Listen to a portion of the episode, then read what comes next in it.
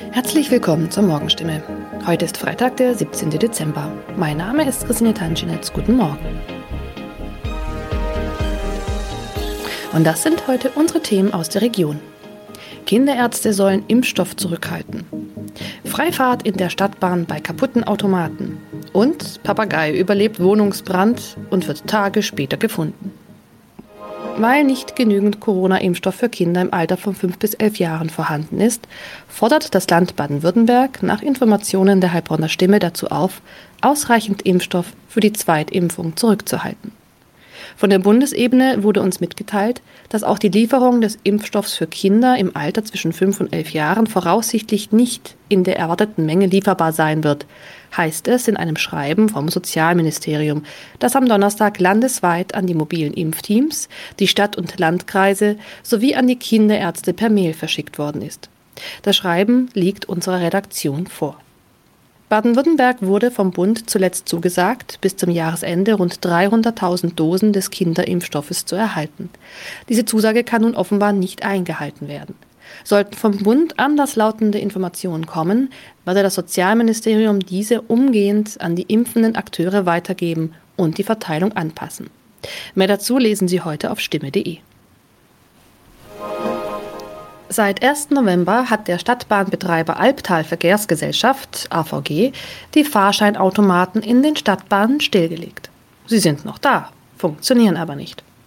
Da alle Haltestellen nun mit stationären Automaten ausgestattet werden, seien die Automaten in den Zügen nicht mehr nötig, erklärt die AVG die Gründe. Die Geräte sollen nun Zug um Zug in den 229 Stadtbahnen ausgebaut werden. Nur damit fällt auch die Alternative weg, wenn ein Automat an einer Haltestelle defekt ist. Was gilt dann? Manchmal sind Haltestellen einige Kilometer entfernt. Soll ein Kunde, der vielleicht wichtige Termine hat, so einen Umweg auf sich nehmen, wenn ein Automat an einem Haltepunkt defekt ist? Oder gilt eine Kulanzregel und er darf dennoch in die Bahn einsteigen? AVG-Sprecher Michael Kraut stellt für das Gebiet des Karlsruher Verkehrsverbunds klar, Dort dürfen Fahrgäste bei einem defekten Automaten an der Haltestelle einsteigen. Sie sollten den Defekt entweder dem Stadtbahnfahrer oder gegebenenfalls dem Prüfpersonal in der Bahn melden. In dem Fall werde kein erhöhtes Beförderungsentgelt verhängt.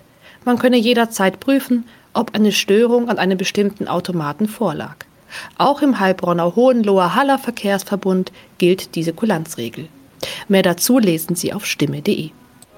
Am vergangenen Samstag kam es in Neckargartach zu einem Wohnungsbrand, bei dem ein Mann und ein Papagei verletzt wurden. Ein zweiter Papagei blieb unverletzt. Später stellte sich heraus, dass sogar ein dritter Papagei in der Wohnung sein müsste. Wenige Tage nach einem Hausbrand in Heilbronn haben Feuerwehrleute einen überlebenden Papagei aus einer betroffenen Wohnung gerettet. Ein aus der Wohnung geretteter Papagei wurde zudem vorsorglich einer Tierklinik übergeben. Der andere Vogel blieb am Samstag unverletzt. Doch damit war das Papageienproblem noch nicht gelöst. Denn am vergangenen Dienstag habe sich der verletzte Bewohner bei der Polizei gemeldet und mitgeteilt, einer seiner insgesamt drei Papageien müsste sich eigentlich noch in der Wohnung befinden. Tatsächlich entdeckten die Einsatzkräfte nach langer Suche den Vogel. Später konnten sie das Tier wohlbehalten an den Besitzer übergeben, wie es heißt. Soweit die Nachrichten aus der Region. Übrigens, die Corona-Fallzahlen in Stadt und Landkreis Heilbronn bleiben auf hohem Niveau, sind in den letzten Tagen aber deutlich zurückgegangen. Bleibt das so, wird am Sonntag die Ausgangssperre für ungeimpfte aufgehoben. Ob das eintrifft, erfahren Sie auf jeden Fall aktuell auf stimme.de. Haben Sie Kritik, Fragen oder Anregungen zu unserem Podcast? Dann schicken Sie einfach eine E-Mail an podcast.stimme.de. Weiter geht es hier mit Nachrichten aus Deutschland und der Welt mit unseren Kollegen und Kolleginnen aus Berlin. Ich verabschiede mich für diese Woche. Wir hören uns im neuen Jahr wieder und ich wünsche Ihnen eine besinnliche Weihnachtszeit und einen guten Rutsch. Vielen Dank und schönen guten Morgen. Ich bin Maja Däne und das sind heute unsere Themen aus Deutschland und der Welt. Keine Virusvariantengebiete mehr. Der Bund lockert die Reisebeschränkungen für Portugal und Großbritannien. Impfen gegen die vierte Welle. Das Robert Koch Institut hält eine höhere Impfquote für nötig. Und Missbrauchskomplex von Münster. Das Gericht wird heute das Urteil gegen den Hauptangeklagten verkünden. Seit Tagen diskutieren Politik und Gesundheitsexperten ja über die Verbreitung der hoch ansteckenden Delta-Virus-Variante und viele Urlauber sind besorgt und verunsichert. Jetzt lockert die Bundesregierung die Einreisebeschränkungen für Portugal, Großbritannien, Russland, Indien und Nepal. Am Mittwoch werden die fünf Länder vom Virus-Variantengebiet zum Hochinzidenzgebiet zurückgestuft. Das hat das Robert Koch Institut mitgeteilt.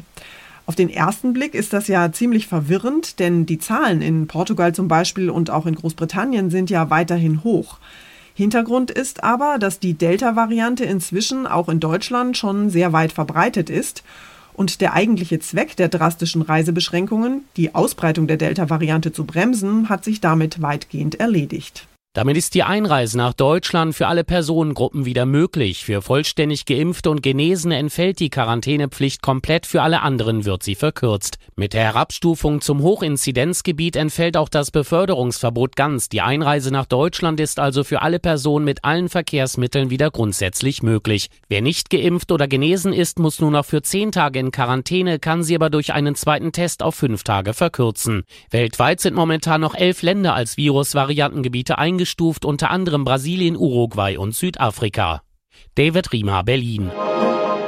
Und auch in unserer nächsten Meldung geht es noch einmal um die Delta-Virus-Variante. Die macht nämlich eine höhere Impfquote erforderlich als bislang angenommen. Unterschiedliche Modellrechnungen des Robert Koch Instituts deuten offenbar darauf hin, dass 85 Prozent der 12- bis 59-Jährigen und sogar 90 Prozent der Menschen ab 60 geimpft sein sollten, um Herdenimmunität zu erreichen. Wird diese Impfquote rechtzeitig erreicht, dann wird uns vermutlich keine vierte Welle ab dem Herbst blühen, heißt es beim RKI. Die Dominanz der Delta-Variante zwingt zur Eile. Um Impfwillige zu motivieren, wird deshalb über mehr Angebote und Anreize diskutiert. Bußgelder für achtlos geschwänzte Termine soll es aber nicht geben. Die Kanzlerin sorgt sich indes vor allem um ungeimpfte Kinder. Die wären im Herbst noch verwundbar. Doch die Ständige Impfkommission ist vorsichtig, eine generelle Impfempfehlung für die Kids abzugeben. Dort heißt heißt es, die Datenlage werde täglich beobachtet. Aus Berlin Clemens Kurt. Der Missbrauchskomplex von Münster hat die Menschen nicht nur in Nordrhein-Westfalen, sondern in ganz Deutschland ja zutiefst schockiert und erschüttert. Heute wird das Gericht die Urteile gegen fünf Angeklagte sprechen. Der Hauptangeklagte ist ein 28-Jähriger aus Münster, der als Schlüsselfigur in dem ausufernden Fall von sexueller Gewalt gegen Kinder gilt. Er soll den heute elf Jahre alten Sohn seiner Lebensgefährtin unzählige Male selbst schwer missbraucht und ihn anderen Männern angeboten und ihnen für sexuelle Gewalttaten überlassen haben. Der Missbrauch soll unter anderem in der Gartenlaube der Mutter stattgefunden haben, gefilmt von einer Überwachungskamera. Anja Bruckner ist vor Ort in Münster und beobachtet für uns den Prozess. Anja, erklär doch bitte nochmal, was den fünf Angeklagten genau vorgeworfen wird und welche Strafen ihnen jetzt drohen. Ja, fangen wir mit dem mutmaßlichen Haupttäter an. Das ist ein heute 28-jähriger IT-Techniker aus Münster. Er soll den Sohn seiner Lebensgefährtin über Jahre hinweg schwerst sexuell missbraucht, vergewaltigt und auch anderen Männern zugeführt haben. Drei davon sitzen heute auch auf der Anklagebank. Und außerdem muss sich die Mutter des 28-Jährigen noch wegen Beihilfe verantworten. Sie soll äh, A gewusst haben, was ihr Sohn da macht in dieser Gartenlaube und B eben dieses Häuschen sogar dafür extra zur Verfügung gestellt haben.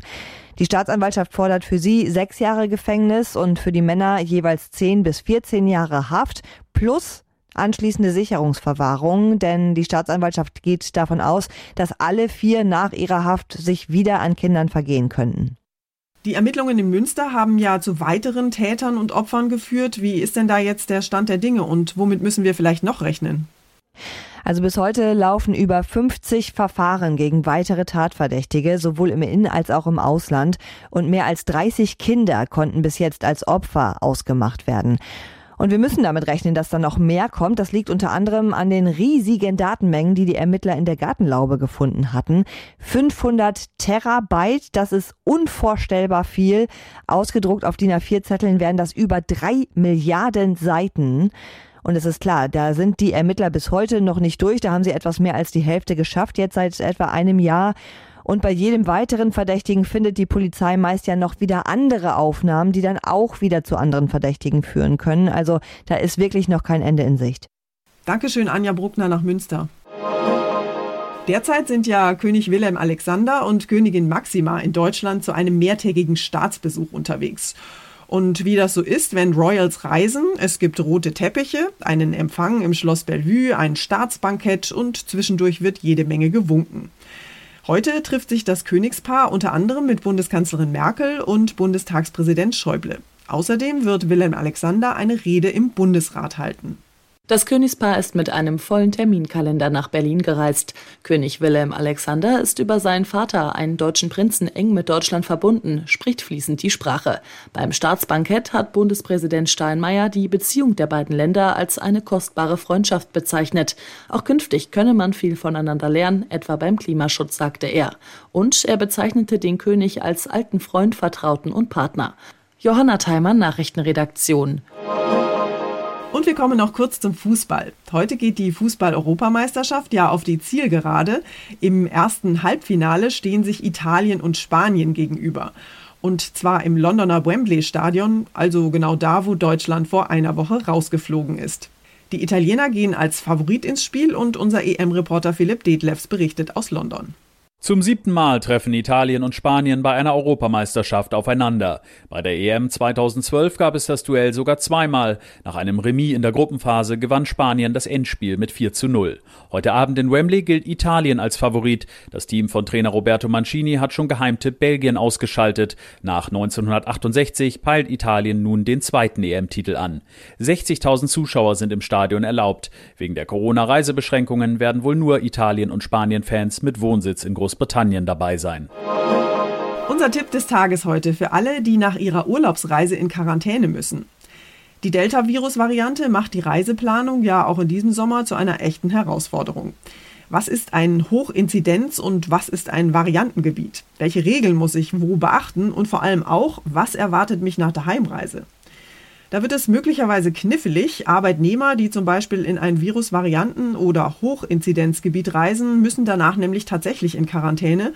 Und eine ganz wichtige Frage ist dann natürlich, wie sieht es denn eigentlich aus mit der Lohnfortzahlung?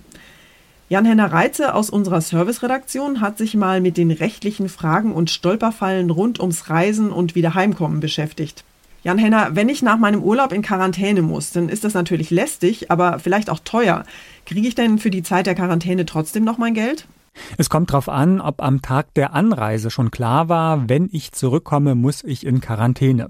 14 Tage gelten da ja beispielsweise für Virusvariantengebiete, zu denen Portugal oder Großbritannien aktuell zählen. Wer bewusst jetzt dorthin fährt, dem kann der Chef hinterher sagen, sorry, in der Quarantänezeit bekommst du kein Geld.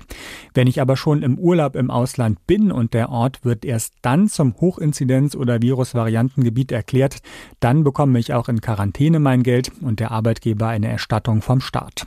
Urlaub im Ausland bleibt also so ein bisschen unwägbar, weil ich eben nicht genau weiß, wie sich Corona vor Ort entwickelt. Ist es da am Ende nicht vielleicht doch besser und sicherer in Deutschland zu bleiben? Jeder muss für sich selbst entscheiden, kann ich mich trotz der Corona-Unsicherheiten im Ausland überhaupt erholen?